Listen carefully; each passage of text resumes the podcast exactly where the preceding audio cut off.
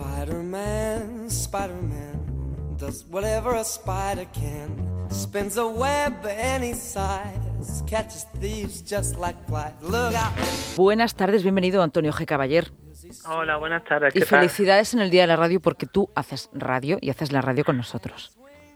No, no, felicidades. Es un poco, Felicidades a todo el equipo. Yo soy una, es un poco un derecho así como de, de paternidad también, no, ¿no? encantado Sí. de colaborar. Una paternidad muy una- colaborar un- en Una paternidad muy compartida, ¿no? Aquí desearos en- 100 en- años más y que Sí. siga así. Venga, pues igual, y que los veamos, ¿no? Y que los contemos. Eso es una gran, es un gran deseo, ¿no? Que los contemos por aquí Sí, juntos. Yo, yo espero. Yo también. Vamos, lo tengo. De hecho, los guiones estamos haciéndolos para este momento, ¿eh? No te, Ah, nos, no vale, te nos vale. vayas. Vale, Bueno, vale, me parece bien. vamos a hablar. Todo esto que estábamos contando parecía un sueño, y lo decía yo de, por casualidad, eh, pero para hilar, a ver cómo podía, para hablar de Robot Dream.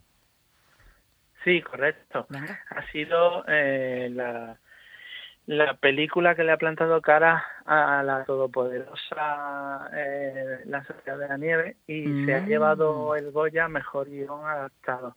Y es noticia en esta sección porque está basado en un cómic que hizo eh, Sarah Baron, una artista americana, en el año 2009. Y que Pablo Berger, el director español de títulos como eh, que ya ganó el Goya también con, ¿cómo se llamaba esta? La de Blancanieves, por ejemplo, pues ha hecho una, una, ha hecho una, peli- una película de animación eh, muy buena, o sea, muy buena, muy recomendable para todos, muy entrañable. No quiero relatar nada de, Sí. de lo de qué va, porque Para no hacer spoilers, spoilers, ¿no? Y que está nominada a los Oscars que, Mm. que se dice es la tercera película después de Chico y Rita y Klaus, que están es la tercera película española que está nominada a los Oscars. Qué bien. Bueno, qué bien que digo que qué buena noticia, ¿eh? Para, para, para contarlo en la radio. Y sin hacer demasiado spoiler, ¿me puedes hablar un poco de, de Robot Dream y por qué la has elegido para entre viñetas? Pues la he elegido porque me parece una historia que es una historia de amistad entre un robot y un perro.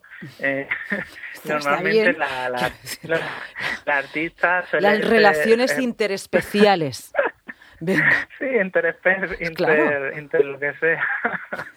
La, la artista suele hacer esa, ese tipo de, de cuentos entre, entre relaciones amistosas entre personajes imposibles. Eh, lo que pasa es que en este caso da, da un paso más allá y, y, y- y Pablo Berger, que ha cogido esta historia tan entrañable, la ha transformado en una película de animación. Tardaron un año en, en- con el storyboard, un año en hacer el storyboard para darle el ritmo, la consistencia y para convertir esa novela gráfica buena en una película realmente buena. Entonces, yo creo que la gente cuando vea la película va, va, le va a encantar leerse el cómic y a la gente que se haya leído el cómic le va a encantar la película, se- seguro, seguro. Vale, vale, vale. Entonces aquí podemos hacer una mezcla. ¿Pero qué recomiendas antes y después? Pues yo primero la, la, la película y después el cómic. Ah, sí. Sí, Vale. vez sí. Vale. Ahora, eh, también, también habría que esperarse que si gana el Oscar, pero vamos, el Oscar no lo va a ganar porque compite contra Marvel, contra Disney, que es lo mismo, y contra el estudio Ghibli. O sea, compite contra... Un oligopolio, básicamente. Sí, exactamente. Además, con Spider-Man cruzando el multiverso, que también se le merece, con la última de Miyazaki, que es El chico y la garza. O sea, que lo tiene lo tiene muy complicado. Bueno, pero ahí está. En los, en Ahí los está, ahí está. eh, Oscar. y- sí, sí, sí. Los seguiremos con mucho detenimiento. Hombre, La Sociedad de la Nieve parte como uno de los grandes favoritos también eh, españoles, ¿no? Pero- Claro, pero esto es- en este caso Ya, es, es película eso. de animación, o sea Sí, que no, otra- es ahí otra no se pisan. Ahí no se pisan, ojalá gane, cada Ujú. una gane lo suyo. Y, y después eso, que, que normalmente las adaptaciones a cómics suelen, suelen ser buenas películas, pero normalmente no suelen optar a los Oscars. Hay muy raras excepciones en las que se coja un cómic y se haga una obra maestra, pero sí que las tenemos en el cine. Ya, ya hablamos de Camino a la Perdición, o ya hablamos de Persepolis, o no sé, hay muchas películas que, que la gente incluso no es consciente de que, de que están basadas en cómics Ujú. y sin embargo ahí está ahí está su origen Y ahí está. y ahora a, a esperar a- en un par de semanas si nos da si nos da tiempo en estos programas que queden de aquí a dos semanas pues a, rezar porque lo saquen para adelante y, y nada, si alguien eh, tiene algún tipo de conjuro o algo que quiera velas o... Hemos pasado de rezar a los conjuros, Hemos, quiero decir, a todo, ¿no? Sí, sí, yo le doy a todo, yo le doy a todo. La multicreencia. Vale. Hay que pedir la ayuda. Claro, igual que la amistad esta es imposible, ¿no? Entre un robo y un perro, claro. pues, pues lo mismo. Oye, mm, así, muy muy de sopetón, pero haciendo yo haciendo eh, gala de tus de tus conocimientos. Cómics donde tengan la radio como parte importante de la historieta y no lo digo por casualidad, sino porque muchos de los cómics clásicos, pues también eh, recordemos, ¿no? La radio como un elemento muy clásico. Yo recuerdo Superman, pero Superman era una redacción de periódico.